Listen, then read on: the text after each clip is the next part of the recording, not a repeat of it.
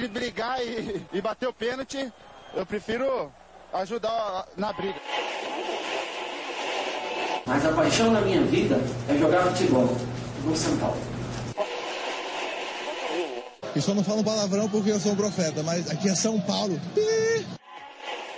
E começa agora mais um SPF Cast, o podcast da torcida tricolor.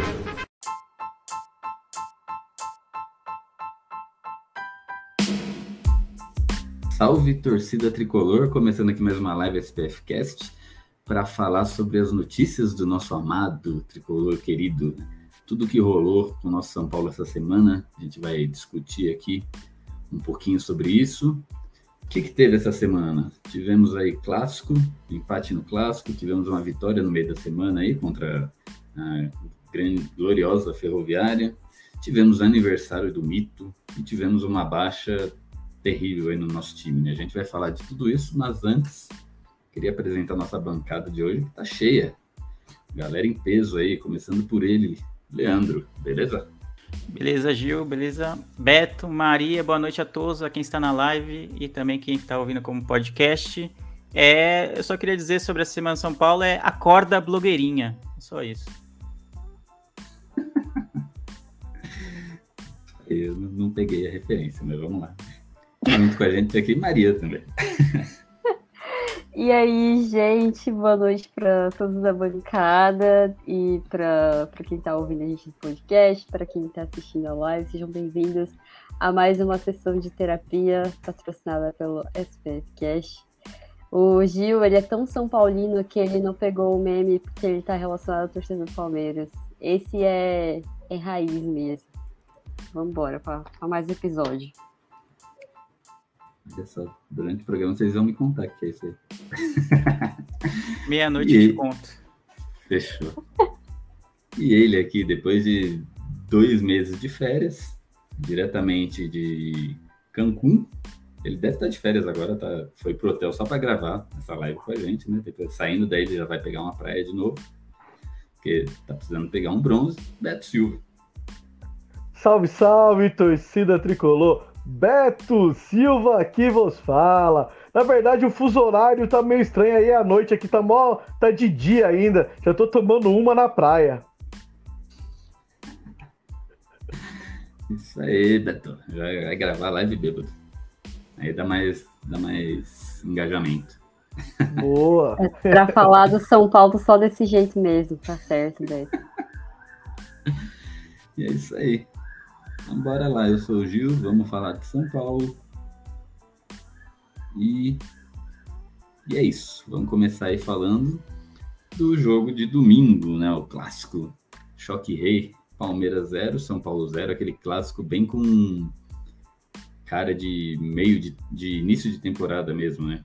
Onde estão os dois times ainda se ajeitando tal, 0 a 0 meio. É, qualquer um ali poderia ter achado uma bola, ter ganho esse jogo. Mas, né, para não dizer que sempre falamos, só falamos mal do time, eu achei que o São Paulo taticamente fez um jogo muito bom, né? Não ganhou, poderia ter ganho esse jogo em alguma bola ali, né, que tivesse surgido legal ali para finalizar. Mas o São Paulo jogou, na minha opinião, muito bem taticamente e não ganhou, não teve mais chances porque falta de qualidade né, do elenco, vamos dizer assim. Né? A gente tem um, tem um elenco ali legal, deu para perceber que o Rogério fez um trabalho legal aí durante essa, durante essa última semana. Mas a gente não tem ninguém ali que possa decidir um jogo, né? Temos o Caleri, que é um cara muito bom, mas ele não é o tipo de jogador que carrega um, um piano sozinho nas costas, né? Precisa sobrar uma bolinha ali para ele, para ele meter gol pra gente, né? É, belo jogo do São Paulo, belo jogo de alguns jogadores aí que questionamos durante a semana, né? Que nos perguntamos, né? É, como seriam, né? Um caso do goleiro de São Paulo, eu tô achando o Rafael, eu tô achando ele bem, bem, bem coeso, assim, bem firme no, no gol. Abemos goleiro, talvez. E, e, tivemos uma baixa, né? Do, dois, dois lesionados nesse jogo, né? O Rafinha e o Ferrarese, e depois do jogo tivemos a péssima notícia aí do Ferrarese, que né?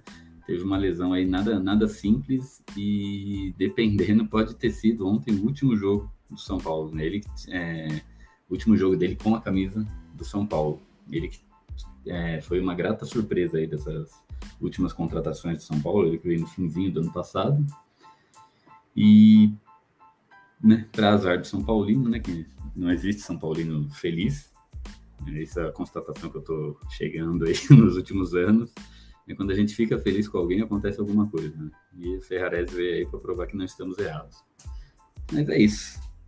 Beto, aproveita que você tá de folga aí, tá largou a cerveja de lado, comenta um pouquinho aí o que, que você achou desse jogo. É, eu já tinha falado no último programa, né? Que o São Paulo ia empatar o clássico, que ia ser um jogo feio para os dois lados, né? Dois começo de temporada, São Paulo com contratações novas, Palmeiras tentando se achar depois de duas perdas importantes no seu time titular. E realmente foi um jogo muito brigado e muito feio de se assistir. Né?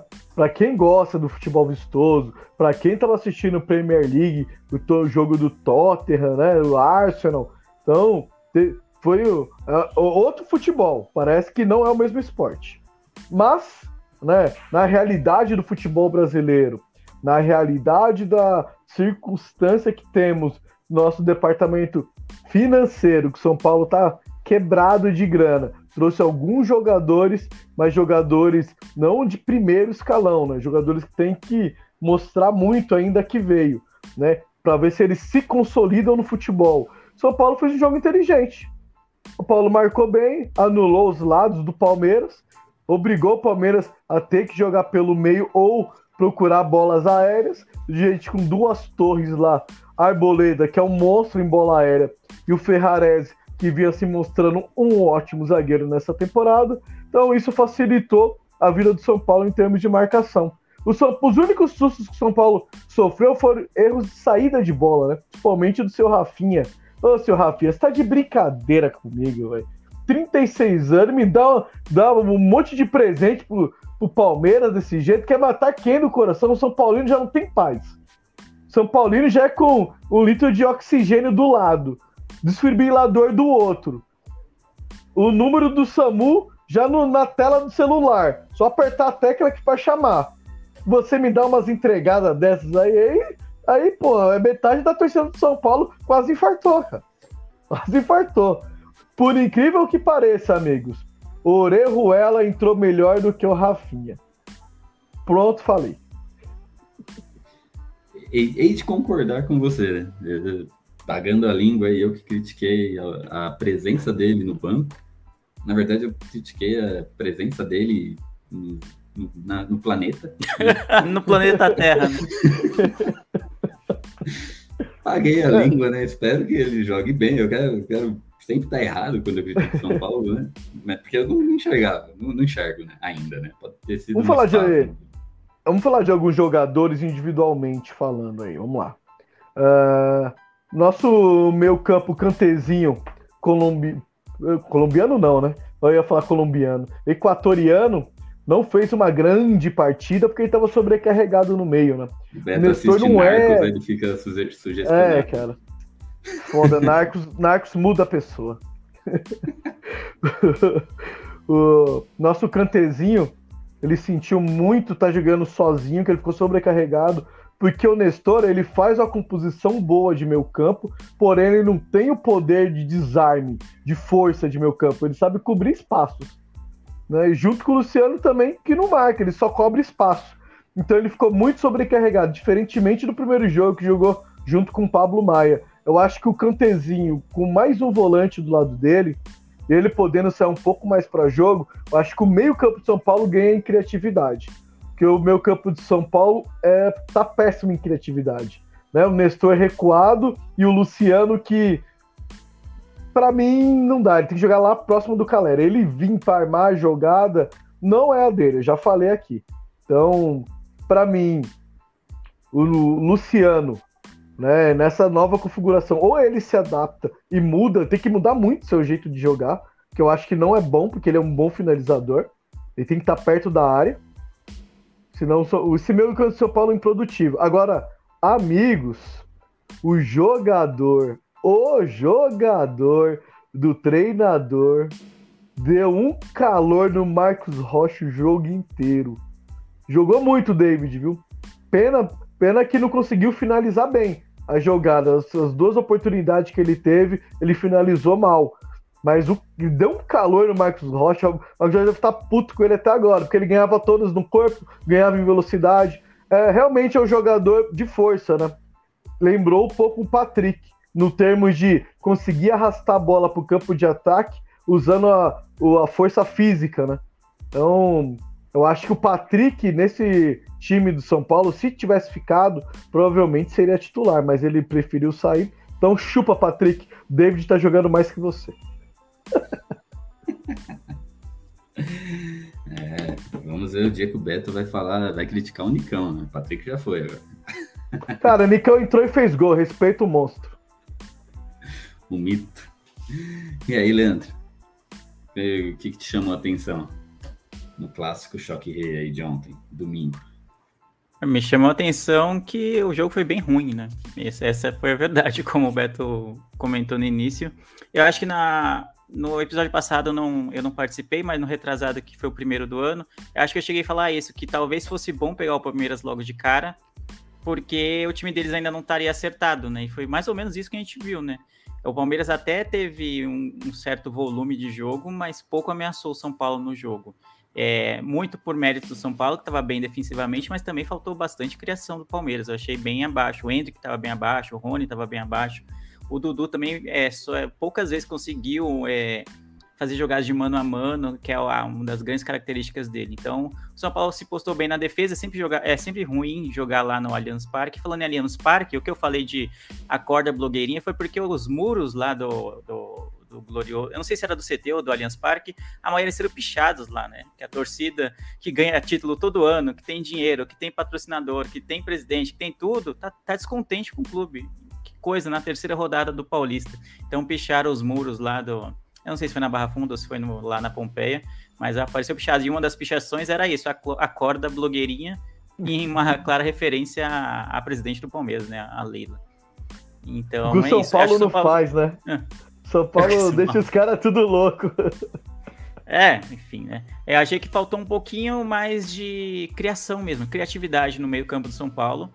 É, em alguns momentos a gente teve um contra-ataque, teve uma, jogadas agudas, mas que a conclusão não foi adequada. vou também destacar o David, que teve, fez uma boa partida. Eu não, não era fã assim, do, do, do, futebol dele, mas ele tem mostrado muita vontade de jogar no São Paulo. O que, é, comparando com outros jogadores que a gente já veio passar aqui no, nos últimos anos, já é muita coisa. Então ele demonstra muita raça, ele tem muita força física e tem tudo para ajudar bastante o São Paulo na temporada. Então vamos ver. Tomara que não seja só um lampejo, mas que ele realmente é, ajude o São Paulo no, durante o ano, nas competições que a gente vai disputar. Basicamente é isso, né? Faltou aquela sortezinha né, que não tem acompanhado São Paulo. Aquela bola do Arboleda era para ser gol, né? Foi um cruzamento muito bom, acho que foi do Nestor.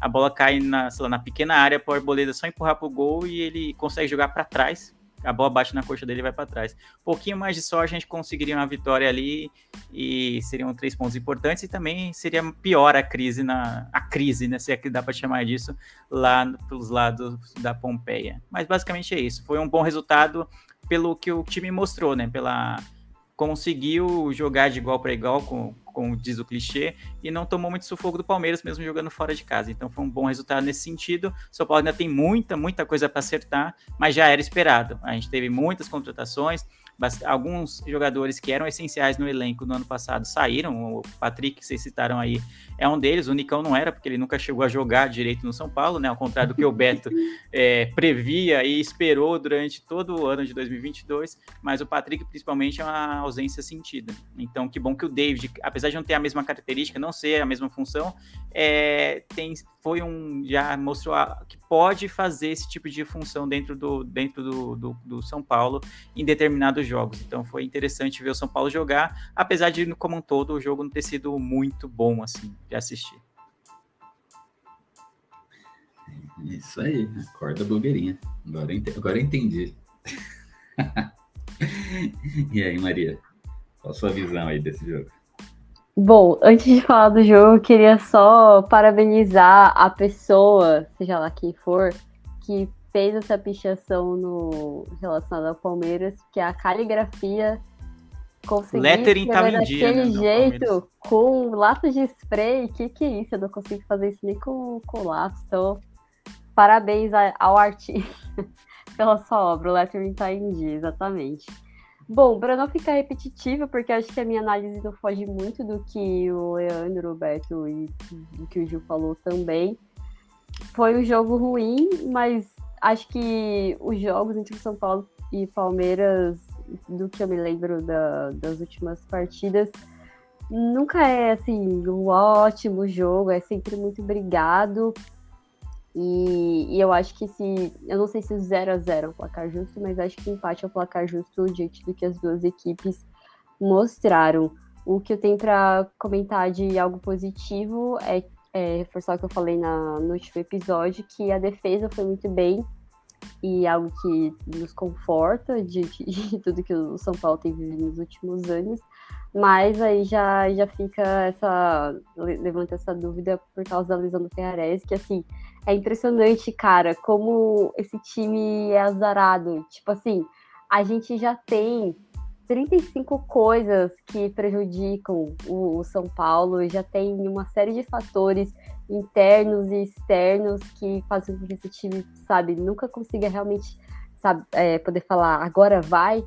E aí, quando a gente tem um jogador que tá indo bem, que tá se sentindo identificado com o clube, aí ele vai e tem uma lesão dessas que pode ter simplesmente acabado com, com a, a carreira dele, né, dentro do São Paulo. É, pode ter sido o último jogo dele.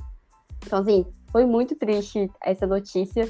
E acho que qualquer um que tenha visto os posts do Ferrarese é, depois dessa, dessa coisa toda, assim, não, não tem como não ter ficado tocado. Foi muito triste ele falando que, é, independente de ter sido ou não o último jogo dele, é, a torcida ganhou mais um São Paulino. Ai, pelo amor de Deus, cara, por que, que essas coisas acontecem com a gente? É muito triste isso.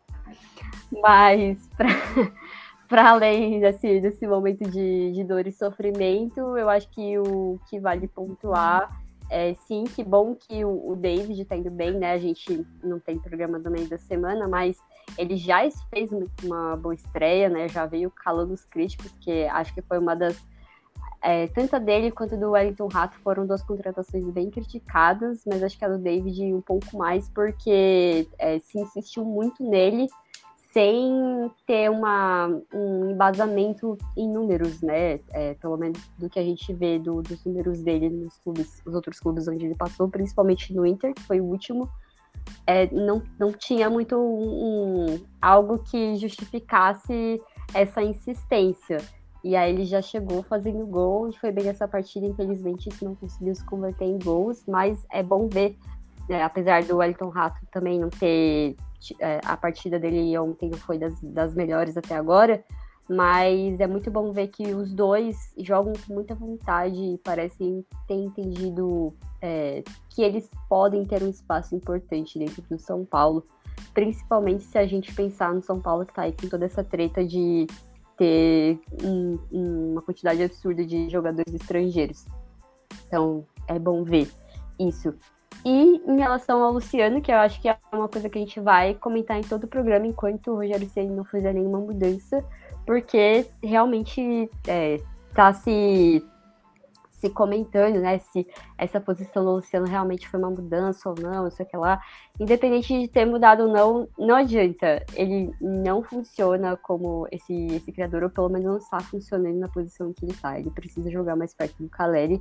E acho que é até importante, porque o Caleri ele é, é um jogador que é muito visado, então ele não consegue, por mais que ele seja brigador, ele tente e tudo mais, isso é ótimo, mas ele ali sozinho não vai conseguir fazer magia. Então é importante que o Luciano seja mais perto dele até para, é, enquanto a defesa do time estiver grudada nele, a gente poder ter um plano B. E eu acho que é isso, e concordo assim embaixo do que o, os outros integrantes da bancada falaram antes de mim também. Perfeito. Agora, um outro assunto que eu queria puxar aqui. É... Ontem foi o terceiro jogo da temporada, o terceiro jogo aí do Campeonato Paulista. Novamente, é... Gabriel Snow não foi relacionado. Poxa, mas por que você tá falando dele, né? Pô, o cara é o novo Pelé, o novo Paulo Henrique Ganso, né? Que faz tanta falta em não ser relacionado assim, né? Não, não é, não é. Mas o que causa estranhamento foi que desembolsaram uma grana, né, relativamente né, grande para um jogador que não tinha mostrado muita coisa. No finzinho do ano passado, né, os 45 do segundo tempo, compraram ele, só que ele não não está sendo colocado à disposição, sendo que aparentemente ele está bem fisicamente, né? Então não é nenhum problema médico, não é nenhum problema físico. E, e aí, né, deixa a gente acaba a gente acaba questionando, porque se deram um ok para compra dele, quem deu ok? Se foi o Rogério Ceni que deu ok, o Rogério Ceni está sendo incoerente em não estar tá relacionando ele. Agora, se o ok não veio do Rogério Ceni, aí já é um problema maior, né? Quem que tá dando ok na compra de jogadores que o técnico não tá querendo? Então, e aí surge um ponto que a Maria até colocou em off aí, né? Que é, é até tem jornalistas aí levantando bolas de que posts do Gabriel Neves está fazendo aí para cutucar o Rogério, né? E aí tá, tá se formando um clima lá dentro, ou os jornalistas estão querendo, né? Que se forme um clima lá dentro, né? Então, Beto, fala aí. Gab Gabriel Snow, Gabriel Neves. Qual, qual só é uma sua... coisinha antes do Beto falar, só para ficar claro, gente, não estou acusando nenhum jornalista, tá bom? Foi uma página que eu não sei por quem que é administrada, se são torcedores, se são jornalistas, mas não é nenhum setorista de veículo grande e tudo mais. São páginas de Instagram que fazem esses posts aí. Não sei de onde eles tiraram essa informação, eles simplesmente deduziram que um post do Gabriel Neves seria uma indireta pro Rogério Ceni. Só para deixar colocado para não receber processo na minha casa, tá bom? Sim, não, Maria acusa o jornalista do Globo Esporte de fazer. Porque na verdade, né, na verdade, veio do. Quem postou foi o Eduardo Rodrigues do Globo Esporte. Partiu dele, tanto é que ele até se desculpou depois, que ele viu uma foto do Gabriel Neves na praia, aí ele falou algo sobre é, tipo, ah, Gabriel Neves postou foto na praia, porque não sei o que, não sei o que lá, né? Ele que meio que acendeu o paviozinho ali, depois o Gabriel, segundo o Eduardo Rodrigues, depois o Gabriel Neves foi lá e colocou um TBT, né? Que na verdade não era online, não era atual essa foto, e aí virou esse burburinho. Aí esse Eduardo Rodrigues até pediu desculpa depois. Né, pelo equívoco dele, né? E aí gerou toda essa confusão. Um monte de gente postando lá no, no post do Eduardo Rodrigues, você não, não checa a fonte antes de postar, não sei o quê. E aí, aquela história, né? De sempre. Mas é isso aí. Bom, depois do momento TV Fama aqui, dos fofocas, vamos falar okay. do Gabriel Tava na praia ou não Não, tem que ser atualizado esse não, não é o momento TV Fama, é o momento choquei. tem que atualizar para os jovens. Putz, tá certo. É, vamos lá. Eu entendo porque o Rogério não tá levando, por causa do número de estrangeiros. Isso é um, um erro né, da, da nossa diretoria referente às contratações, né? Porque dos nossos zagueiros, três são zagueiros. Você tem que ter os zagueiros do, do jogo, porque dois deles são titulares. Né? Não levou o, um agora. Se não tivesse o Beiraldo lá, que ia fazer? Ia ter que improvisar? Se não tivesse o Orejuela no banco, ia fazer o quê? Ia ter que improvisar? Então o Rogério, querendo ou não, ele é obrigado, ele teve que tirar o Galopo, que foi o autor do, do gol da vitória, de tipo jogo que tá pedindo passagem, tá, seu Luciano? Fica esperto, pai. O Galopo tá pedindo passagem. Então, é, de, é difícil pro Rogério ter mais jogadores. É, eu vi que São Paulo tá, entrou com um pedido tanto na CBF, né, quanto na Federação Paulista, para ver se consegue alterar um, o, o que, que é o da regra na regra, o São Paulo só pode relacionar e utilizar cinco jogadores estrangeiros. O São Paulo quer poder relacionar mais do que cinco jogadores estrangeiros e utilizar somente os cinco. Né? O São Paulo está pedindo, eu acho difícil, tá? Pelo menos para essa temporada, mas o São Paulo tá, fez a solicitação aí para ver se consegue relacionar mais do que cinco jogadores por partida, né? E mantendo o, o que tem de utilizar só cinco por jogo. É, referente ao Gabriel. O Gabriel, quando, depois que ele se machucou, ele até que virou uma incógnita. Só que essa temporada a gente tem o Luan, fininho, entrando bem nos jogos, ele entrou bem nos dois últimos jogos. A gente tem o Pablo Maia, que é um jogador que vem numa crescente. Agora a gente tem o nosso cantezinho equatoriano, que é um ótimo jogador, para mim é o titular da posição. A gente tem o Nestor, que pode fazer o segundo. É, a gente tem o Thales Costa, que é um jogador muito taticamente ótimo. Ele sabe compor bem ali o, o meio. Então fica difícil para o Gabriel. Acredito que o Gabriel vai ser utilizado como titular na Sul-Americana quando começar. O Rogério vai fazer aquele esquema de colocar um time reserva. Acredito que o, que o Gabriel vai jogar todas as partidas da Sul-Americana. Tanto o Galopo também. Então eu acredito, tá? Por exemplo, é, depois eu quero fazer com vocês um exercício referente à próxima partida do São Paulo, que vai ser na quinta-feira, antes do clássico, no domingo. Eu já vou dar um spoiler que eu iria com o time reserva. E nesse meu time reserva, o Gabriel seria titular. Tá? Então já fica aí um spoiler para um tema que a gente vai discutir um pouquinho mais para frente. Mas o Gabriel ele vai ter que se mostrar, vai ter que correr, vai ter que brigar pelo espaço no time. Né? Querendo ou não, se ele quiser voltar a ser relacionado, ele tem que estar tá competindo em alto nível, porque não tem como tirar um Calério do time, um estrangeiro. Nós temos nossa dupla titular são estrangeiros. Não tem como tirar agora vai ser principalmente com a, com a lesão do Ferrarese. Com a, com a dupla de, zagueiros. Mas o Caleri já são três. Cantezinho equatoriano, quatro. Então ficou difícil. O quinto jogador vai brigar entre Orejuela, porque o Rafinha tá machucado, provavelmente o Orejuela vai ter que estar todo, já deu cinco. A gente não tem, porque o Moreira também tá machucado. A gente não tem reserva. Então fica difícil pro Gabriel. Né? Fica muito difícil pro Gabriel. Ele vai ter que correr muito para ele tentar tirar uma vaga do, do cantezinho. É un... Para mim, na minha visão, é o único que sobra. Porque o Beraldo é um garoto de, da base, tá ok que ele vem entrando bem nos jogos quando preciso, só que uma coisa é você titular e ter que manter uma regularidade, outra coisa é você entrar no decorrer do jogo para tentar segurar alguns minutos. Pra reserva, o Beraldo tá ok. Todas as vezes que precisou, ele entrou bem. Mas eu não sei como é que ele é ele titular. Tem precisa de tempo, precisa de jogos, minutagem. Então, tudo isso influencia pro Gabriel. Para mim, o Gabriel só vai ser relacionado quando o Rogério for poupar o cantezinho. Para mim, acho que é, é hoje é, é, a única oportunidade que eu vejo do Gabriel ser relacionado por jogos nesse negócio de cinco estrangeiros. Não sei meus companheiros, mas a minha visão geral é essa aí. Eu, eu, eu, eu concordo com a sua análise, mas o meu ponto é, né? Fala aí, Leandro, o que, que você acha?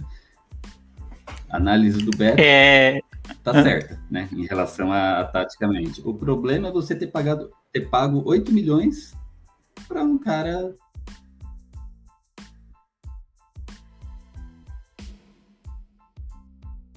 que não tem espaço, né? Porque de todos esses que o Beto falou, o único que não estava no time é o.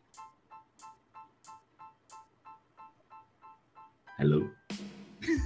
Tá travando. Mas, uh, Gil, tá, é, tá Gil, vamos lá, enquanto o Gil recupera o, o áudio dele lá, é, a grande diferença, a grande diferença que tem referente ao Gabriel, o São Paulo ter pago um valor alto, é que não tinha o Jackson Mendes.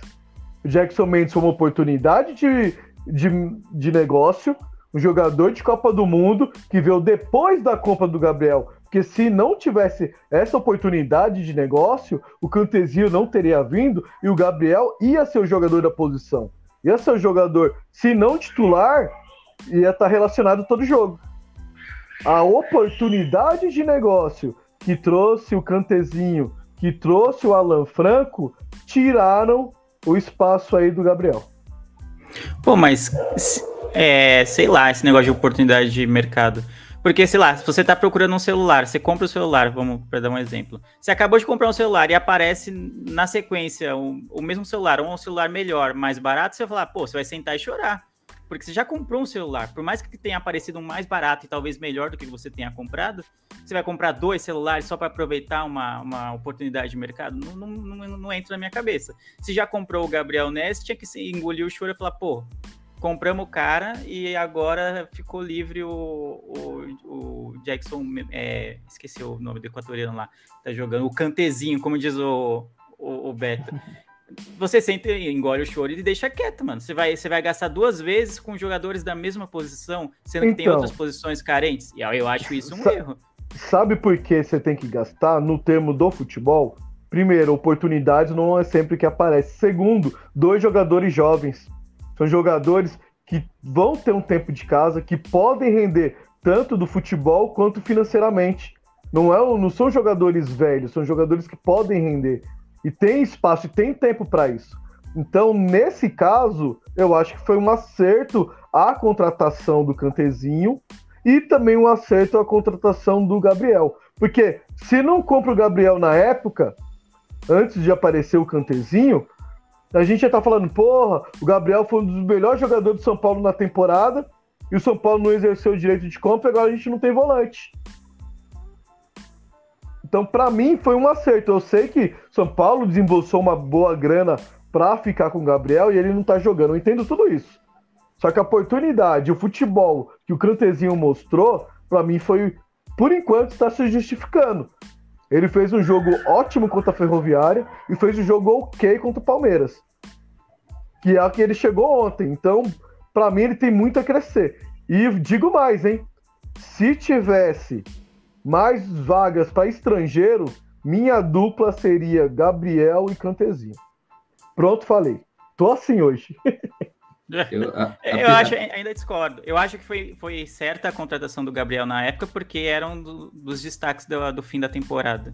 Mas aí você depois desembolsar um grande dinheiro, especialmente sendo com um estrangeiro, eu entendo a, o potencial de qualidade que ele tem e possivelmente o potencial de venda é, posterior do, do Mendes e também do próprio Gabriel. Mas aí você fica com um problema que cai nas costas do técnico. O Rogério já adora, ou odeia, adora, odeia amar ou ama odiar falar da, da, da, falta de elenco que o São Paulo tem em toda a coletiva. Toda a coletiva ele fala disso. E aí você cria mais um problema para o técnico ter que falar, pô, e aí o Gabriel Neves, por que, que ele não é relacionado? É uma cagada da diretoria ter mais estrangeiros do que o do que pode ser relacionado. E ainda a diretoria vai me e tenta um tapetão, entre aspas, de tentar burlar uma regra que todo mundo conhece. Qualquer. Você não precisa nunca nem ter.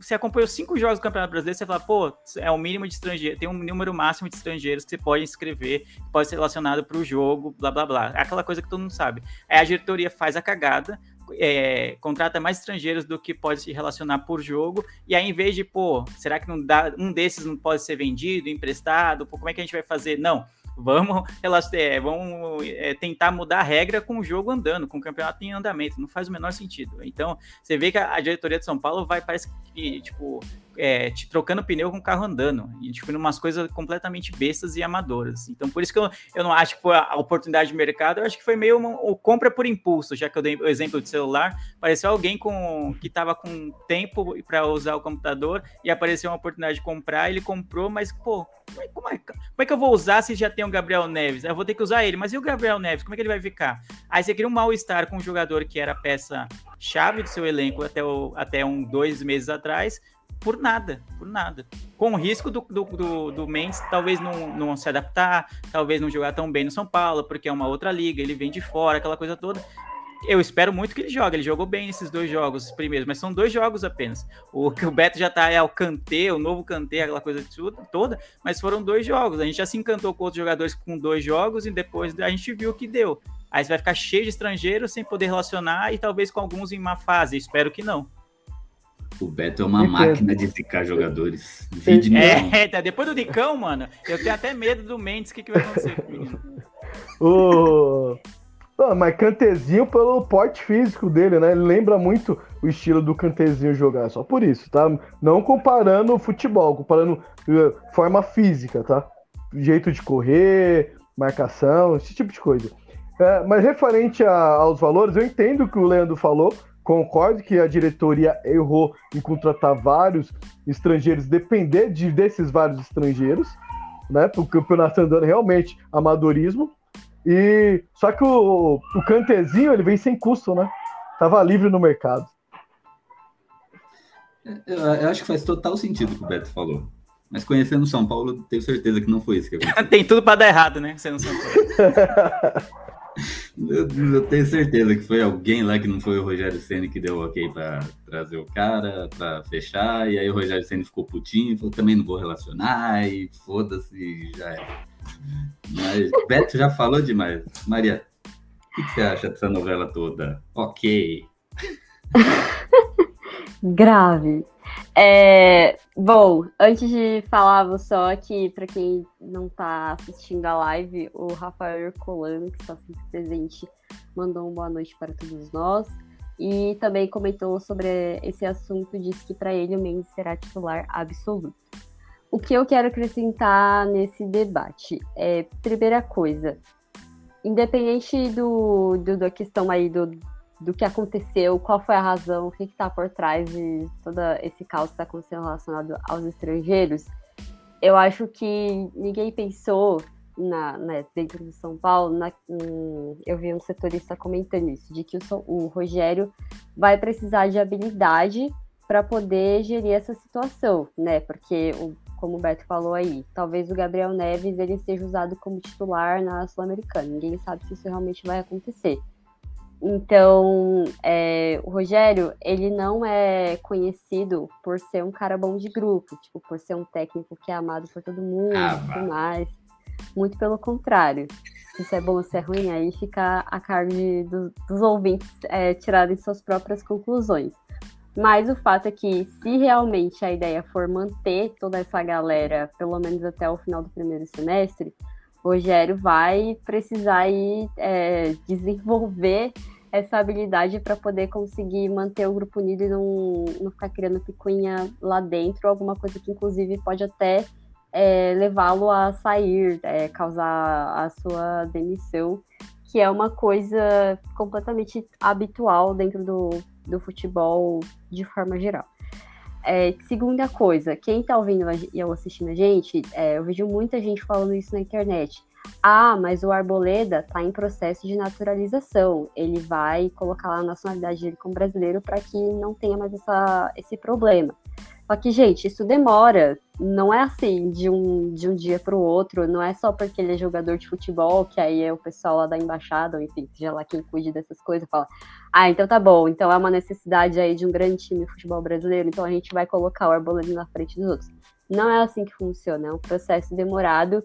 Não vai ser para essa temporada que o, que o Arboleda vai conseguir a nacionalidade para poder é, amenizar esse problema.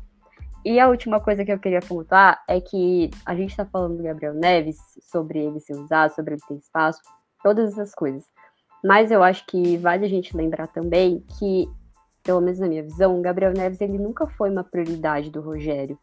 Ele virou titular por um acaso, por causa da, da lesão do Luan e o próprio Pablo Maia, que é, acabou não, não mantendo a constância, que ele não acabou não mostrando no restante da temporada a, os bons resultados, a, a boa forma de jogar que ele começou o ano. Então, ele, né, ele teve problema ali na final do Paulista e ele nunca mais, até o momento, voltou a ser o Paulo Maia que a gente via no, durante o, o Paulista de 2022.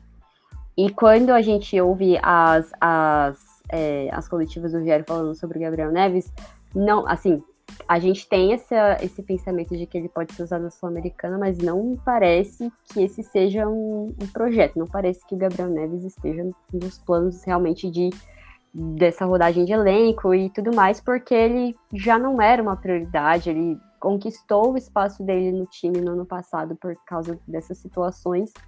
Então, e aí ainda mais com a gente tendo esses jogadores que estão na posição dele indo bem, eu acho difícil ele conseguir esse espaço. É muito triste porque, né, a gente é até estranho falar isso como São Paulino, mas a gente tem bons jogadores disputando a mesma posição, tipo, há quanto tempo a gente não podia falar de uma coisa dessas, né? Tipo, era sempre é, torcendo para que o cara não se machuque porque o, o reserva dele não, não, é, não tá à altura. Então, é, eu acho que é, pro, pro Gabriel Neves permanecer no São Paulo vai depender muito desse, dessa gestão do Rogério Ceni, talvez até de um auxílio da diretoria, porque a gente provavelmente tem o Ferrarese saindo no meio do ano, independente de ter acontecido essa é, lesão ou não, o contrato dele de empréstimo ia acabar. Tem aí uma história de que o São Paulo está tentando estender para poder é, ele pelo menos ficar até ele conseguir tratar essa lesão.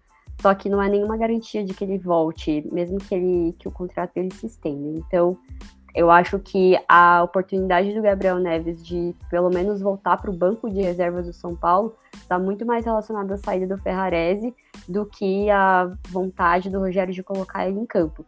E meu último ponto, que, é, que eu já estava esquecendo de falar, que foi uma coisa que eu comentei no Twitter, que independente de todas essas coisas que a gente está falando aqui, é, o Rogério Ceni ele depende muito do que ele vê nos treinos para ele poder escalar jogador. Ele sempre, é, o jeito dele é esse, né? Às vezes a gente fala, ah, o cara tá indo super bem no jogo e o Rogério não escala ele de novo, porque no treino pode não estar tá sendo tudo isso. Só que a gente nunca vai saber disso, porque o São Paulo não abre mais os treinos para a imprensa. O clube está se fechando de uma forma que é, é, vai ser um. Eu não lembro qual é a expressão que a gente usa para isso, mas, tipo, isso vai prejudicar o próprio São Paulo, porque a gente é, recebe as informações dos jornalistas e dos setoristas, mas são coisas que eles mesmos já falaram que são informações que eles recebem da assessoria do São Paulo. O papel do jornalista não é você ouvir alguém falando e aí você, e aí você escrever, ah, fulano de tal disse isso, de acordo com São Paulo, ou coisa assim. O papel do jornalista é ir lá e ver e escrever o que ele viu. Só que os jornalistas não estão podendo fazer isso porque o São Paulo não está abrindo os treinos. Então, eu acho que isso também é um ponto importante para a gente levantar quando a gente fala da análise de qualquer jogador do São Paulo. É isso. Fa falei, como é que o Beto tá falando? Pronto, falei. Pronto, falei. Deixa eu só. O Leandro, você vai ter que sair às oito? Vou, vou ter que sair às oito, mano. Já tô no. Hum. Finalmente. Então, já que você está no finalmente, vou te dar a última palavra aí para falar do nosso aniversariante da semana, que não, não é o Ferrarese, é o Rogério Ceni, né? Falar do nosso mito sagrado e fez tudo pelo nosso tricolor. Rogério Ceni fez 50 anos essa semana. É... E aí, Leandro? Fala um pouquinho aí sobre o Rogério. O que, que o Rogério fez parte da sua vida aí no nosso tricolor? Porra, isso é louco, não tem nem o que falar, né? É. Cara. Rogério é, é, Às vezes a gente, talvez por estar tá tão envolvido com São Paulo, a gente não tem a dimensão do que o Rogério representa e deveria, ou deveria representar mundialmente no futebol. Eu acho que se o Rogério fosse europeu, assim, teria estátua dele em qualquer clube que ele tivesse jogado, assim o que ele fez com a, a, posição de goleiro, assim, muitos falam do Neuer hoje em dia, mas tem, tem até um vídeo, né, que é, é, tipo, ah, tudo que o Neuer fez, o Rogério já tinha feito também quando jogava. Algo desse tipo, é um, até um, um, vídeo que tem parecido do Pelé fazendo coisas que craques do, da atualidade fazem, né? Então, o que o Pelé fez primeiro. O Rogério é um, é um referencial de goleiro, é uma coisa, é um ídolo máximo, assim, pro, pro São Paulino, e para mim não é diferente. Então eu tenho profunda admiração pelo que o Rogério foi é, como goleiro de São Paulo. Ele transpassou, né, atravessou a barreira de ser um goleiro apenas, né? Não só um goleiro é, artilheiro, tem toda a questão das faltas, de tantos de gols que ele fez, mas é a representatividade de ter só defendido as cores do São Paulo durante a carreira dele, algo que a gente vê, mesmo em goleiros, que são geralmente uma posição que costuma ficar mais no, em um clube só e, e costuma ficar mais tempo no Brasil, é o Rogério, para mim, é, cara, é referência. E ter ele como técnico hoje, às vezes a gente critica, a gente fala mal, porque não vai ter jeito, né? Ele vai errar, vai acertar como qualquer ser humano, como qualquer técnico é, vai desempenhando esse papel. Mas a gente não pode deixar com que isso apague o que ele fez com a camisa São Paulo enquanto jogador. Ele é, cara, não tenho nem, nem palavras assim. Né? O São Paulo, o São Paulo é, deve muito ao Rogério. Se a gente teve anos de glória, assim, no, no, no, no, início, meio dos anos 2000, né? O Tri Brasileiro, teve Libertadores, teve Mundial, deve-se muito, muito, muito ao Rogério. Teve todo o Murici, teve um papel importante. É, muitos jogadores do ataque, defesa e meio campo tiveram um papel essencial, mas acho que nada disso aconteceria sem um goleiro como o Rogério. A prova disso é que depois que ele aposentou, até hoje a gente não conseguiu ter um goleiro, não é nem sequer a altura, não é nem, é nem para engraxar a chuteira dele, basicamente isso. Então, é, a gente ficou mal acostumado, tendo o Zete e posteriormente o Rogério por tantos anos no São Paulo. Então, uma perda como. A perda não, né? Um, alguém que se aposenta como ele é, deixa um vazio muito grande. E até agora a gente não conseguiu suprir esse vazio minimamente. Nenhum dos goleiros que passaram pelo São Paulo pegou nem 1% do que o Rogério pegou nos anos que ele passou no clube. Então, todas as reverências ao mito, ao primeiro e único mito, o grande Rogério. Então, saudações e feliz 50 anos novamente para o Rogério. Ô, Leandro. É, quase caiu uma lágrima. Hein? Ô, ô, Leandro, ô, Leandro você falou que o São Paulo não conseguiu suprir a saída do, do Sene, né? O São Paulo não conseguiu suprir a saída do Bosco, cara. O Paulo não achou nem reserva né? legal igual o Bosco até hoje. Exatamente. É, é, e aí, é, tipo, ver com. É uma mostra de como o São Paulo parou um pouco no tempo, né? A gente ficou tão mal acostumado a ter o Rogério e não ter que se preocupar com um goleiro é, por tanto tempo que a gente meio que. Ah, vai aparecer outro aí. Achou que seria algo simples. A gente talvez não deu o valor, assim, de como era especial ter o Rogério no nosso time por tanto tempo, assim. É, é diferente, por exemplo, o Palmeiras teve o Marcos, foi um puta goleiro, assim, parecido com o Rogério no sentido da época, no sentido de, do tanto que ele pegou, do, do, tanto que ele representou pelo Palmeiras, mas o Palmeiras deu mais sorte nisso, ou então foi mais competente em formar goleiros melhores, porque desde então o Palmeiras, ano após ano, tem goleiros competentes é, suprindo e ocupando a vaga que um dia foi do, do São Marcos, assim. Então é, o São Paulo não teve nem sorte nem competência para conseguir um goleiro minimamente à altura. Hoje a gente vê o Everton e provavelmente no Palmeiras e provavelmente quem é palmeirense mais novo e não viu o Marcos jogar, pode pensar, pô, o Everton é o melhor goleiro que já passou pelo Palmeiras. Caramba, o Everton pega muito e pega muito mesmo. Então, você já consegue criar uma dúvida em, em, em torcedores mais novos, porque ele pega muito. E o São Paulo não tem nem mínima comparação. Não dá nem para fazer um ranking assim de goleiros que passaram depois do, São, depois do Rogério no São Paulo, que é muito baixo, muito, muito, muito abaixo mesmo. Então a gente, infelizmente, não tem ninguém parecido com ele, o que é bom porque aumenta o status dele de ídolo, mas é ruim esportivamente porque a gente fica com goleiros muito aquém do, da qualidade que a gente já teve no gol do São Paulo. Assim. Então, e boa parte dos nossos insucessos esportivos também passam por goleiros que não são confiáveis. A gente pode falar uns quatro, cinco aqui que, e, e citar alguns jogos em que eles foram essenciais negativamente. Né? Então é, é isso. O Rogério merece todas as reverências e que a, a passagem dele como técnico, especialmente para os torcedores mais novos, não, não apague o, o que ele foi como goleiro, como ídolo do São Paulo. Ô, Leandro, mas última pergunta, hum. pode ser embora. Ah, ah. Qual, a, qual a semelhança entre todos os goleiros que passaram pós-Rogério? Semelhança? Todos são Seme... ruins. É a única. Não, não. Então não sei. O Gil zincou todos eles falando abemos goleiro. É, já zicou o coitado do Rafael, né? Eu, que, eu não queria nem falar do Rafael por pelo menos uns seis meses até ele se firmar. Mas o Gil já falou, abemos goleiro, eu já sei que não vai dar, né? Ele vai falhar no, contra o Corinthians lá e vai ser uns 5 a 0 lá. Caralho.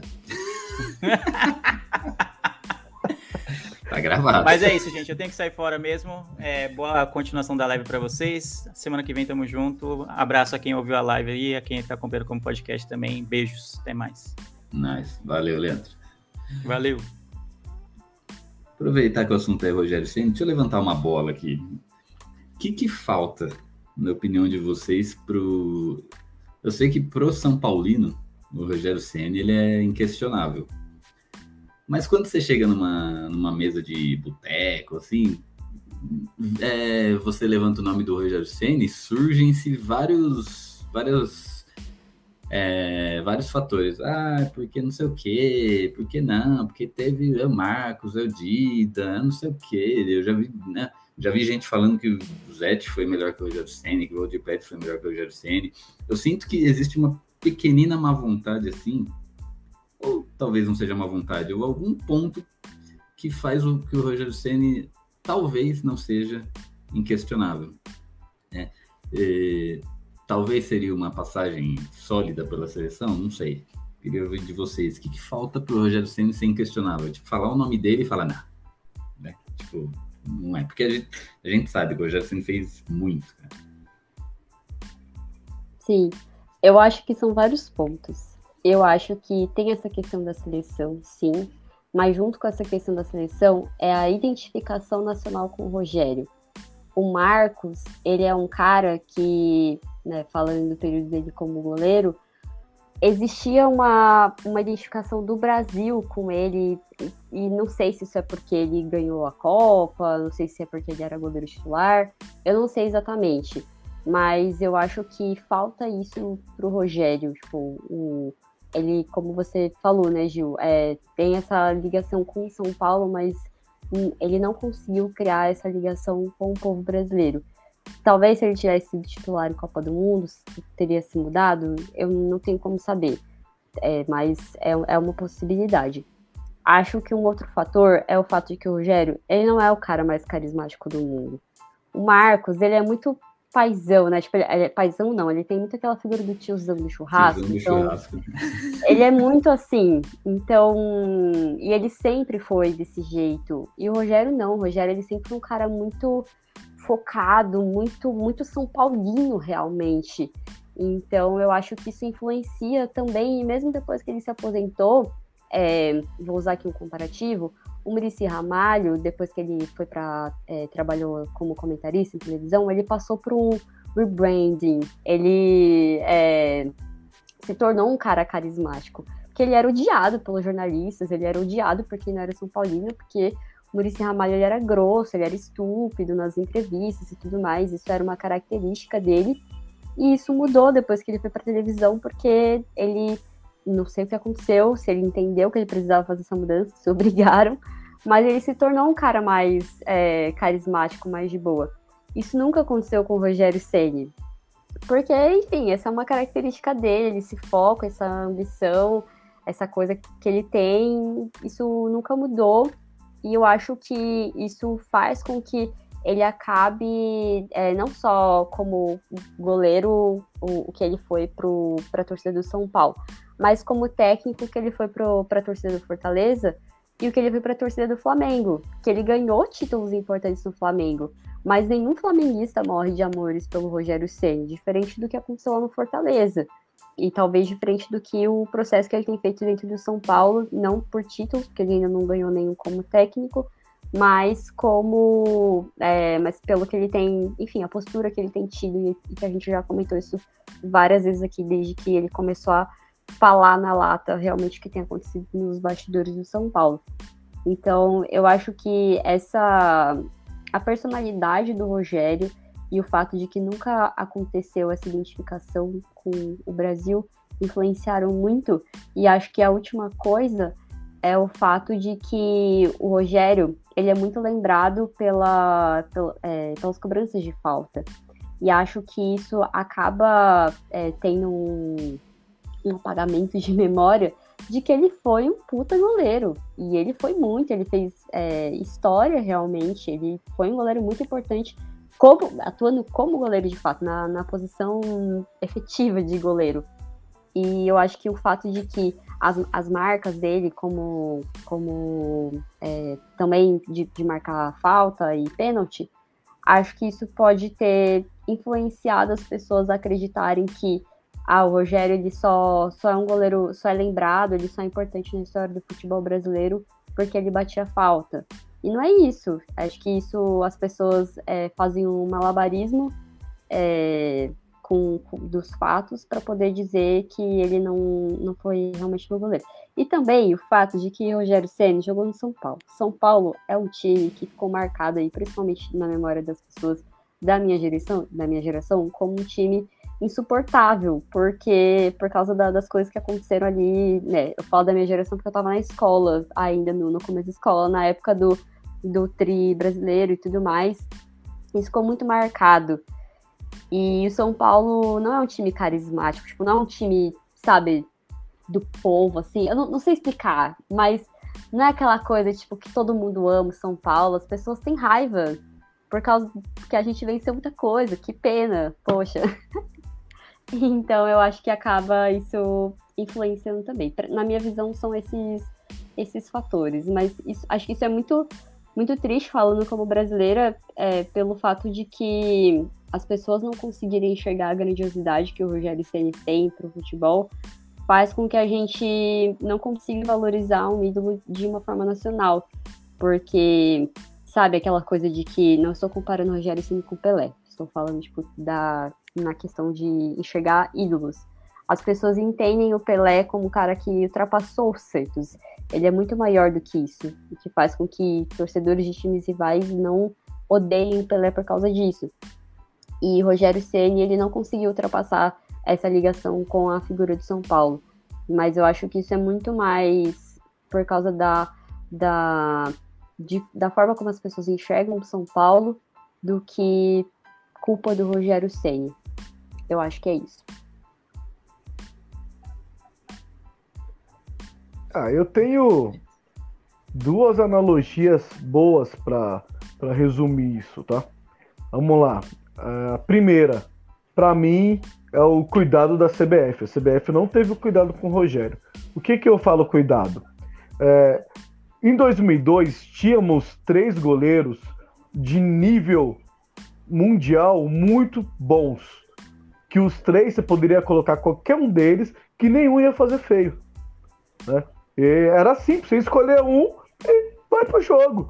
Foi campeão assim, o escolhido foi o Marcos teve a sua oportunidade. O Brasil foi campeão, aquela seleção mágica de 2002. Perfeito. 2006 o Brasil tinha uma seleção muito boa, uma seleção melhor que a de 2002, e o goleiro era o Dida. Porém não foi campeão, né? Então, mas teve esse cuidado, porque o Dida também era um excelente goleiro, exímio goleiro. A gente tem que falar isso, mesmo esses goleiros foram jogaram nossos rivais. Um no Corinthians e um no Palmeiras. Dois, em 2010 era para ter sido a vez do Rogério. Só que colocaram o Júlio César. E me desculpe, o Júlio César é muito, mas muito inferior ao Rogério e a qualquer um dos outros dois. Então, 2010 era para ter sido o ano do Rogério. Então, para mim, faltou o cuidado da CBF, porque tinha um ótimo goleiro. Um goleiro que depois disso, 2010, ainda fez excelentes partidas. Né? E jogou em alto nível até os 40. Então, para mim, faltou cuidado da CBF, primeiro ponto. Segundo ponto, Marcos, um goleiro super carismático, igual a Maria falou, todo mundo gosta do cara. Dida, um cara super quieto, mas ninguém vai falar nada, porque o cara não fala. E Rogério, o cara que tirando o São Paulino, fez raiva pro Brasil inteiro, porque fez gol em todo mundo. Simples assim.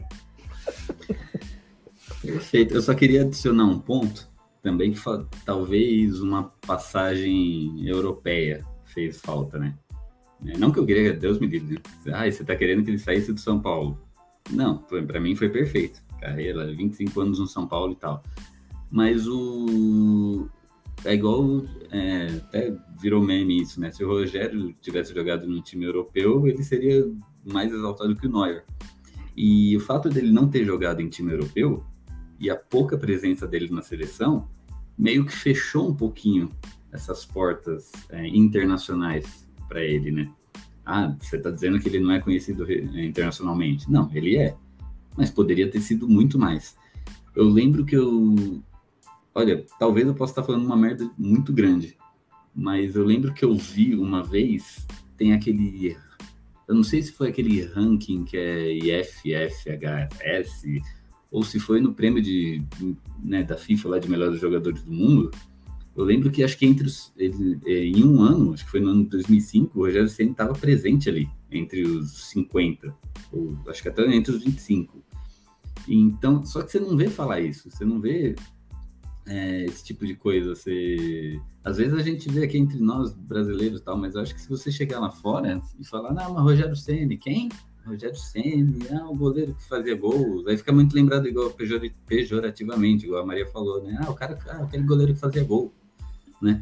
Só que não é só isso, né? E eu acho que é muito parecido assim, talvez com o, Raí, né? O Raí, é, num período de tempo ali, ele foi um praticamente o melhor jogador do Brasil ali, entre 91, 92, 93, né? Tanto é que ele era jogador da seleção, ele era o 10 da seleção, e não era só o 10, ele era o capitão da seleção brasileira.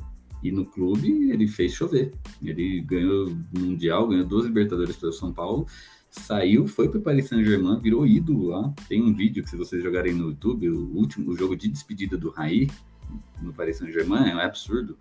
A torcida, ele, ele pulou no alambrado, a torcida veio, abraçou ele, você ouviu o choro dele, da torcida, de todo mundo, né, do tamanho que era o Raí. Mas eu acho que teve um ponto que também faz o Raí ser, não ser inquestionável, né? Que foi a reserva dele na Copa de 94. Eu acho que esse pequeno detalhe, assim, acabou meio que tirando um pouco desse brilho do Raí, assim, né? E eu acho que o Raí foi muito importante para o futebol nacional e mundial. E, mas eu acho que esse detalhe apagou na Copa de 94. Tem gente que nem lembra que o Raí estava lá. E ele era o 10 ele era o 10 e capitão da equipe. Ele perdeu a faixa no segundo jogo pro Dunga. Quando o Parreira optou por Mazinhozinho no meio e tirou o Raí. E, então eu acho que esse pequeno detalhe, junto desses detalhes que a gente está falando do Rogério, acabam tirando um pouco do brilho do jogador, né?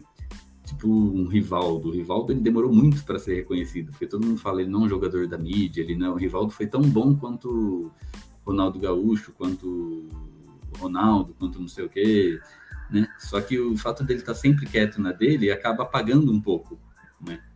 Tem gente que, você perguntar para a molecada de hoje, tem gente que não sabe que o Rivaldo foi o melhor do mundo, ganhou a bola de ouro. E, então, acho que são pequenos detalhes assim que faltaram para que talvez uma chavinha virada ali talvez tinha tornado algo que já é grande maior ainda. Mas não sei, é aquela coisa do si, né? Posso estar falando besteira também. Uhum. Ah, igual, igual você mencionou, 2005 foi o ano do Rogério, aquele Mundial memorável de estar tá, tá sentado lá no meio de campo até agora, olhando pro gol, que o Rogério fechou tudo. E 2006 ele não foi o titular da Copa. Foi um goleiro que estava jogando na Europa, que eu diria que também é um baita goleiro. Mas, por que, que ele foi titular? Porque estava na Europa. Ponto. Então, exatamente. E. Eu... Não, pode, pode falar. falar, Gil. Não, pode falar. Não, então, ele não. É vários fatores, né? É, 2002 ele poderia ter sido titular também. Ele não foi. Por quê? Porque, na minha opinião, o técnico da seleção, quem que era? O Luiz Felipe Scolari, que tinha trabalhado com o Marcos por anos, né? Em campanhas sensacionais do Palmeiras, né? E, ah, mas você está dizendo que né, talvez o, o, Marcos é bem pior que o Rogério. Não, não é bem pior. Tanto é que foi lá e ganhou. Mas, sei lá, em 2002, se a gente parar para analisar, foi o ano que o Marcos caiu para a Série B com o Palmeiras. E foi o ano que o Rogério Senna estava voando. Então, se, se, a gente pegar ali na atualidade, o Rogério estava maior que o, que o, Marcos naquele momento. Naquele momento, né? O, porque o Marcos brilhou quando? Ali 99 e 2000 entre 98 e 2000. O Marcos era, aí sim, o Marcos era quase que inquestionável, né? virou até o São Marcos. Mas em 2002 era uma época que o Marcos já estava dando umas, né, presepada. Mas o que, que aconteceu? Pelo fato da confiança, é meu homem de confiança ali, vamos trazer ele. É óbvio que eu tô falando isso no, no speculation, né? nunca que o Luiz Felipe Scolari falou isso e nem vai falar. Mas ali, entre três goleiros praticamente unânimes ali, eu só chego nessa conclusão. Né? Ah, e, e 2003 foi o ano que o, o Milan foi para a final da, da UEFA Champions League, né? Ou seja, o Dida, ainda se é entre Marcos e Dida ainda, né? O certo seria um Dida ainda. Mas, fala aí, Mãe. Eu só queria pontuar uma coisa que é, é, dentro de tudo que o, o Leandro falou antes dele sair, que as pessoas elas sempre perguntam, né, por que, que você gosta de futebol, não sei o quê. E a minha história com futebol tá relacionada principalmente à minha mãe, que era quem me levava pro estádio desde que eu era bebê e tudo mais. Mas eu sempre falo que é, a minha mãe me ensinou a gostar de futebol, mas quem me ensinou a gostar e torcer pelo São Paulo foi o Rogério Ceni. Então, é, é, só lamento muito que as pessoas, né, o, que o Rogério não seja que as pessoas, que o Brasil não reconheça o Rogério como ídolo nacional, porque quem perde é o futebol. Porque é, o tamanho que ele tem dentro do São Paulo é algo muito surreal, que vai muito além, né? Já é um feito muito grande a, as marcas que ele tem batendo falta, fazendo gols, mas o tamanho dele vai muito além disso. Vai pela, pela como se fala, o profissionalismo dele, o quanto ele se esforçou, quanto ele se esforçou enquanto ele era jogador, o quanto era surreal quando ah, os momentos em que o São Paulo perdia, que ele era eliminado e tudo mais, você enxergar a dor dele, como ele realmente sentiu, como ele realmente viveu o São Paulo, como ele é provavelmente um dos últimos jogadores é, que entende o tamanho que o São Paulo tem então, só agradecer pelo fato de, de ele estar aí comemorando esses 50 anos e comemorando esses 50 anos treinando o nosso time do coração. Rogério, a gente, a gente briga com você, mas a gente te ama, tá bom? Perfeito, é isso mesmo. Amamos a Jefferson. E aqui, eu tô procurando no Google para tentar passar notícia online aqui, mas se eu não achar, eu vou Vou ver depois. Eu posto depois. Tá aqui, ó. Achei uma matéria de 21 de outubro de 2007 do site Trivela, dizendo: lista de bola de ouro tem Rogério Ceni. Uma lista para agradar a todos. Foi o que a revista France Football divulgou nesse domingo, quando foi publicada a lista dos 50 jogadores que disputam a bola de ouro. E aí o Rogério Ceni foi um dos, dos 50, em 2007. Né? É que essa matéria, eu acredito que ela saiu quando foi divulgada a lista. Eu estou tentando achar quando foi, né? É, como é que fala? Quando foi ranqueado depois, né? Então, já sabemos, aqui em 2007, o Rogério Ceni estava na lista dos 50 melhores jogadores do mundo. 2007, lembrando, quem ganhou foi o Kaká. Ganhou de, de um tal de Lionel Messi e Cristiano Ronaldo. Mas o Rogério Ceni foi um dos 50. Hein? Depois eu vou achar a posição que ele ficou. Mas e, isso, cara, é maravilhoso. Isso aí não tem tamanho, né? E são fatos como esse que são escondidos, que eu tenho que ficar procurando no Google para achar uma coisa tão grande assim para o Brasil, né? Nem só para o Rogério, nem só para São Paulino, mas para o Brasil, para o futebol brasileiro, sabe? Um cara jogando aqui no Brasil tá lá entre os 50 maiores do mundo do ano tal. Né? Que foi o, que é o mesmo que aconteceu com o Neymar, né? O Neymar foi o único jogador a disputar a bola de ouro ali entre os finalistas, né? estando jogando no Brasil. Então, cara. Ah, eu só acho que a FIFA deve pro Rogério Ceni algum tipo de prêmio, né, pelo feito que ele fez de fazer tantos gols, sendo um goleiro. Eu acho que a FIFA tinha que ter esse cuidado também. Igual teve do Pelé para dar a bola de ouro para ele, como um ícone né, do futebol, porque assim, o Chilaver ele mudou um pouco esse negócio de goleiro fazer gols, de falta, de pênalti. Rogério, além de fazer gols igual o Chilaver, ele mudou todo um jeito de uma zaga jogar junto com um goleiro que sabe jogar com os pés, que hoje é utilizado no mundo. Então, ele fez um ganho, um, fez uma mudança no esporte.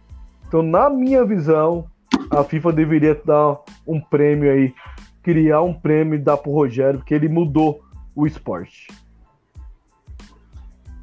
Perfeito. Isso aí, Beto. Beto Silva.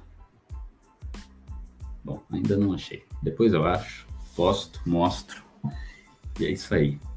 Ô Gil, eu tinha falado que a gente ia fazer um exercício aí Coloca aí, Gil, os próximos jogos do São Paulo. São Paulo eu tô sedentário, tem... cara, fazer exercício.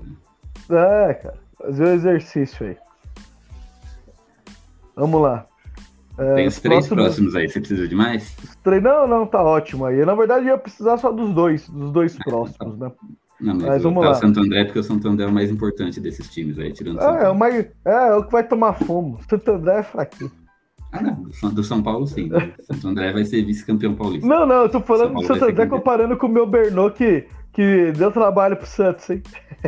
É, Sangrando Santos. no final do jogo. É, foda. Fazer o quê? Faz parte. Vamos lá. É... São Paulo tem dois jogos importantíssimos aí, né? Nessa semana. São Paulo joga quinta-feira no Murumbi contra a grandiosa Lusa, saudade da Lusa, que meteu três no RB Bragantino. E, e no domingo tem o Corinthians, né? Eu acho que o São Paulo vai para mais um clássico. Na minha humilde opinião, o São Paulo deveria poupar alguns jogadores. Por quê? Não por causa só do clássico. São Paulo fez um jogo muito pesado contra a Ferroviária, num campo pesadíssimo, tinha chovido e jogou com um a menos, desgastou muito o elenco. Depois jogou o clássico contra o Palmeiras, um jogo muito pegado, muito brigado. Eu acho que desgastou bem esses jogadores que jogaram os três primeiros jogos aí da temporada. Foi praticamente os mesmos jogadores, com uma ou outra mudança. Então, na minha opinião, deveria poupar, porque o jogo contra o Corinthians vai ser mais um jogo que vai ser muito brigado. Vai ser mais um jogo que vai desgastar bastante de jogadores, porque é um clássico. E o Corinthians joga na terça. Ou seja, o Corinthians joga na terça-feira, depois vai jogar só no domingo. E o São Paulo joga na quinta para depois jogar no domingo. Jogadores do Corinthians vão chegar descansados no clássico. Isso é mais um motivo para ter que poupar alguns jogadores. Por isso que o São Paulo vai sofrer se manter e o risco de ter lesões no começo de temporada é muito grande. Então, na minha humilde opinião, contra a Lusa, eu iria com time totalmente reserva e daria oportunidades para os que não estão jogando e os que não estão sendo relacionados. Queria saber a opinião de vocês aí. Eu concordo, assim embaixo. Inclusive é um ótimo jogo, um ótimo jogo, um ótimo jogo para poupar o Caleri, né? Porque o Pob, só ele lá na frente tentando fazer tudo, ele tem que fazer tudo, ele tem que puxar a bola, ele tem que correr atrás, enfim, ele é o que é o mais visado pela defesa dos times adversários. Então, super concordo com o Beto, acho que faz todo sentido poupar e, e pensando também na questão dos jogadores que não estão sendo escalados. É, calma aí, eu, eu perdi o, o fio da meada. Mas é, acho que faz sentido fazer isso porque o São Paulo não tá. Como posso falar? Não tem jogador sobrando, né? Não é. Não tá tendo. Não tá tendo que ter aquele revezamento, aquele jogo de xadrez que o Rogério Ceni estava tendo que fazer no passado pela, pela, pela falta de jogadores que tinham. Né? A gente tá com jogador sobrando. Então faz todo sentido ir com o time reserva, inclusive, é, não só reserva, né? Mas o, o, reserva do reserva, os jogadores que nem estão conseguindo ser relacionados.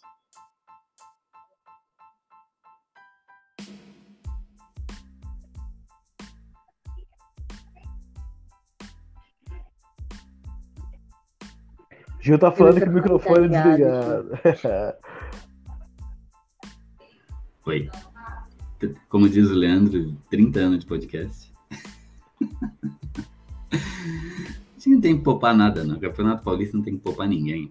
Isso aqui é praticamente uma pré-temporada paulistinha.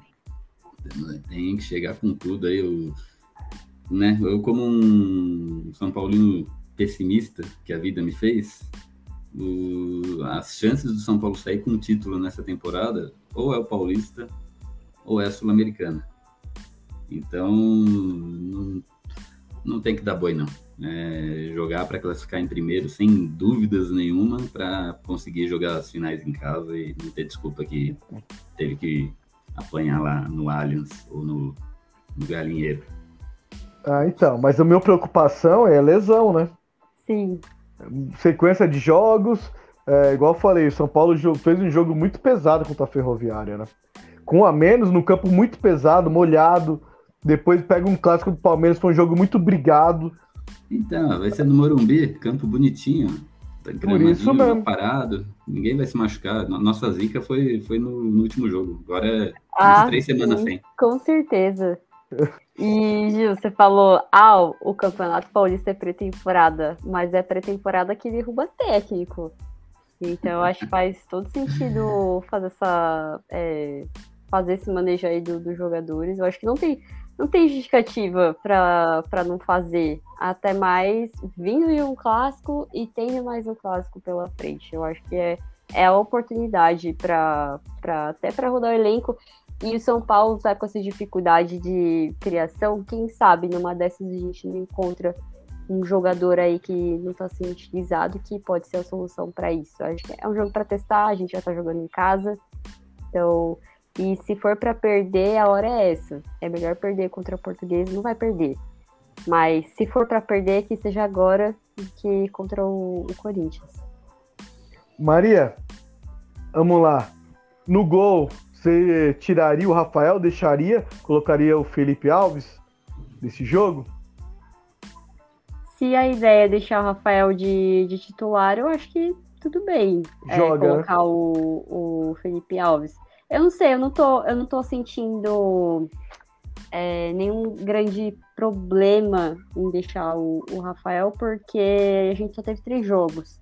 E uhum. goleiro é uma posição. Com a zaga reserva, teoricamente, ele vai trabalhar mais. Né? Então, Reza a lenda que goleiro precisa de ritmo. Então... então... ele precisa de ritmo. Então, por mim, eu acho que nele eu não mexeria, a não ser que a ideia realmente seja ter essa rodagem de, de goleiro, que eu acho que não faz sentido para essa posição mas pra, então, por mim ele, ele fica. Vamos lá, linha de zaga: Orejuela, Alan Franco, Beraldo e Lisiero. Ai, Lisiero. É, são essas as opções, né? Num... Ou, ou poderíamos jogar com três zagueiros e o Lisiero jogaria como ala de um lado e o Orejuela como ala do outro. Aí o, o Arboleda jogaria. Não sei. Não sei Iria se vale a pena poupar o Arboleda pro, pro jogo contra o Corinthians, porque ele foi muito bem no jogo do Palmeiras, né? Então. Uhum. Eu deixaria o Wellington mesmo. Ele não é. dá nem essa bola toda para ser considerado titular, não. Eu acho que ele tem que jogar para ir. Mas só tem ele, ele né? Tá... É. Só, só, tem ele, velho. O problema. Se, ó, a, a gente tá falando aqui num jogo contra a Portuguesa em casa, né? Que a gente pode poupar alguns jogadores só que a gente só temos um lateral. Então, mas você acha que tem muita diferença dele machuca, pro Liseiro? Ah, tem. O Wellington Liseiro não tem, tem. O Liseiro não tem força física nem velocidade para ir e voltar, para ir na linha de fundo cruzar a bola. O Liseiro não tem isso. O Liseiro é jogador técnico, não um jogador veloz de força. E o Wellington é um jogador veloz de força, mesmo dando as cabeçadas de vez em quando, porque solta a besta. O cara não acertou um cruzamento. Até o Reinaldo é que o Leandro não tá mais aqui para me ajudar a elogiar o Reinaldo, mas. Mas o ainda é o que é o que sobrou, né? Eu acho que precisa, se ele vai ser o substituto do Reinaldo, tem que começar a dar ritmo para ele. É o então, que tem, então. então, então para mim o Wellington, o Wellington na esquerda é igual o Igor Vinícius na direita. A gente brigou aqui, falou muito, ele jogou mal, é, oscilou bastante. Só que hoje o Igor Vinícius é titular absoluto lateral, da lateral direita. Eu acho que o o Ayrton tendo uma sequência, tendo essa moral, é, conseguindo jogar, principalmente jogos importantes, ele tem que estar em todos os jogos importantes. O cara só vai ganhar canja se ele jogar, cara. Se jogar. Então, para mim, tem que. Tem, tem, que poupar aí, cara. Tem que poupar o, o Ayrton também. Então eu trocaria ali a zaga. Meus volantes. Uh, Gabriel já tinha dado um spoiler, né? Então, Gabriel jogaria aí. E do lado dele eu colocaria o Pablo Maia, que foi expulso, jogar um pouquinho, né? Já, já descansou. Ele é garoto. Então colocaria o Pablo Maia. Os quatro da frente: Pedrinho, Marcos Paulo, Galopo e Rua. Quero ver o Juan. São Paulo tem que dar mais oportunidade do garoto na posição dele. Acho que é isso. Se a ideia é, é com o time com o time C, né? Não é nem o time B, é o time C. É que, né? É que normalmente, né?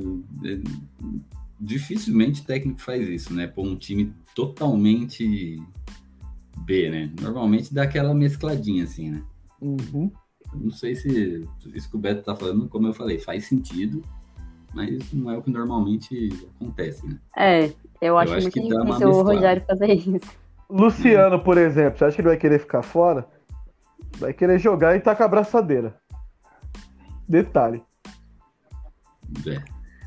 Ai, eu não me pronuncio mais sobre o Luciano enquanto o Rogério se ele não colocar ele no lugar- certo. Porque vou ficar. Ah, o Ro- o Rogério disse que ele tá no mesmo, que ele tá no mesmo lugar do, da temporada passada, então Ah, não pelo vai amor mudar. de Deus, mano.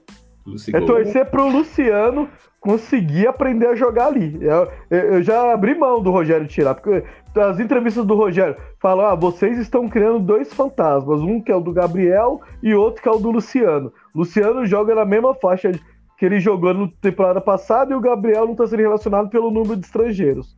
Se ele fala que nós estamos, ou a mídia está criando fantasmas, então eu tenho que torcer ao contrário, pro jogador começar a acertar. Porque o Rogério é teimoso, né?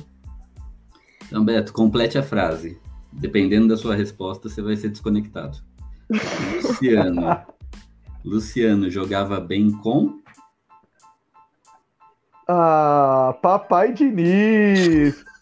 Papai Diniz! Demorou, eu tava gente. esperando a oportunidade perfeita pra isso. Bom, Demorou mais de uma hora pra Tivemos. citar. Beto saiu da live. né? Não podia falar o nome proibido. Que isso, que Mentira, absurdo. volta, volta, Free Beto, Beto. Esse nome não pode aparecer na nossa live aqui. É o nome que tira a monetiz- monetização do canal. aqui, Que nem Se tivesse, ia tirar.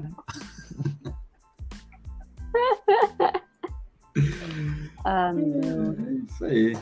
Então já falamos bastante aí, uma hora e vinte de programa com os quatro integrantes. Leandro abandonando a gente. Leandro tá ficando rebelde, hein? No último programa não apareceu e agora saiu na metade. Le- Essa versão 2023 do Leandro não se preocupa. Vamos Vendo? Quem mandou você dar aumento pra ele? Eu tô aqui ralando desde 2017, não ganho um aumento. O cara chegou ontem. é- ele é o David, então? O jogador do, do, do treinador? É? É o David, é. Eu chamo o Leandro de David agora. Leandro DVD. O Leandro se aproveitou que a gente falou que ele era o único que tinha lugar de fala pra reclamar quando não tem podcast. Aí ele decidiu jogar o aproveitamento dele no lixo esse ano. Falar, é, então tá É bom. igual. É igual criança, tipo, quando você fala assim, você não pode elogiar que dá merda. É. Aconteceu. Ele é igual o São Paulo, não pode elogiar que dá errado. Mas é isso aí. Então, Maria, valeu pela participação aí, dê suas considerações finais, seus últimos alôs, seus últimos oks. Bom, gente, E o placar obrigada. dos dois jogos, né? Ah, é. Da verdade. Luz e do Corinthians. Ai, meu Deus. Perigoso dar placar de, de clássico. Lembrando aqui. que contra a Luz o time reserva, segundo o Rogério Ceni. Não, segundo o Não, SPFcast. segundo a gente. Fonte SPFcast. Bom, primeiro, antes de, de falar aqui dos placares, também citar aqui os comentários dos nossos telespectadores. O Eric de São Carlos mandou, tinha mandado boa noite para os tricolores de coração e disse que seremos campeões. Do que? Não sei, fica aí no ar o, o mistério, né? Eric misterioso.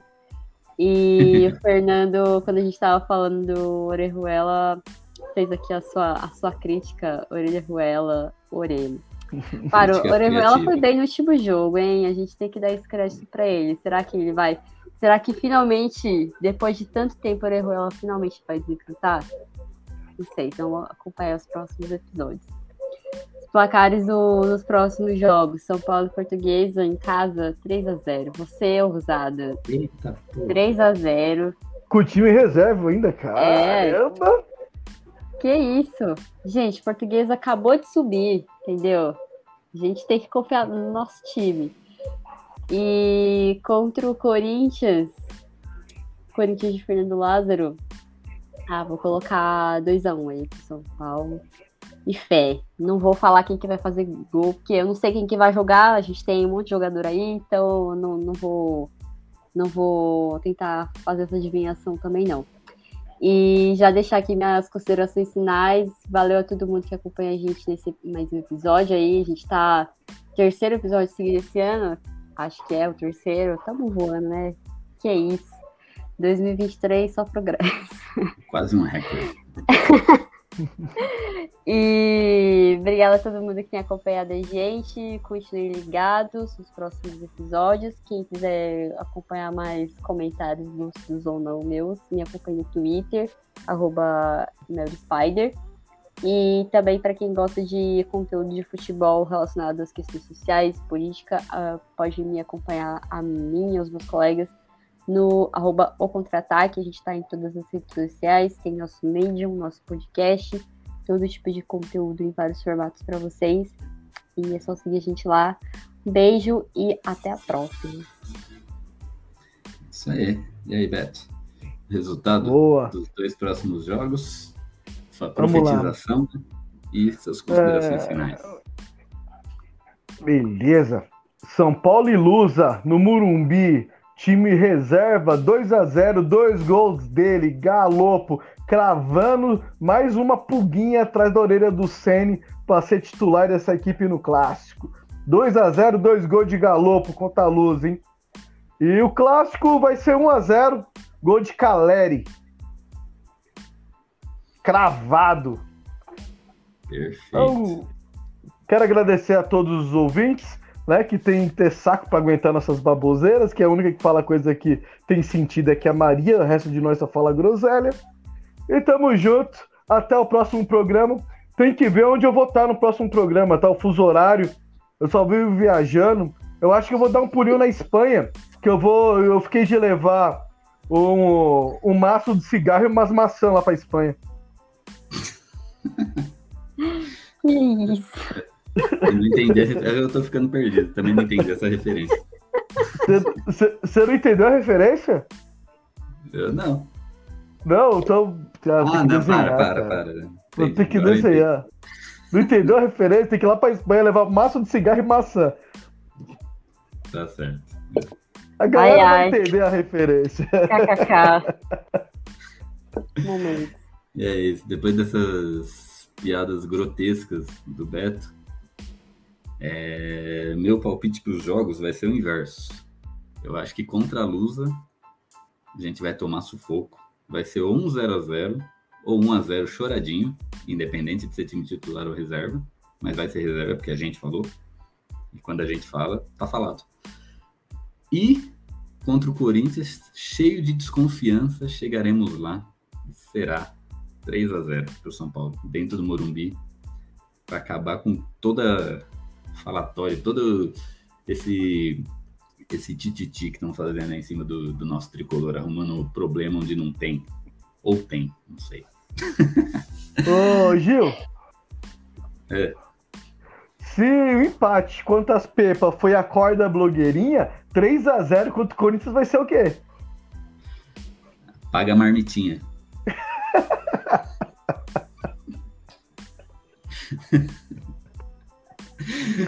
é isso aí. E depois desse show de horrores, vamos finalizando aí mais uma live. Valeu, Beto, valeu, Maria, valeu, Leandro, por ter participado, valeu, Rafael, Eric, Fernando, todo mundo que acompanhou a live. Valeu você que está escutando a gente pelo podcast, pelo Spotify, pelo sei lá por onde você ouve, mas muito obrigado. Até a próxima semana com notícias melhores, né? É, Essa semana já tá melhor que a semana passada, então talvez na próxima seja melhor ainda. Então é nóis, Ou até o não. próximo. Ou não. Sempre tem um ou não na vida de São Paulino. então até a próxima e fumos.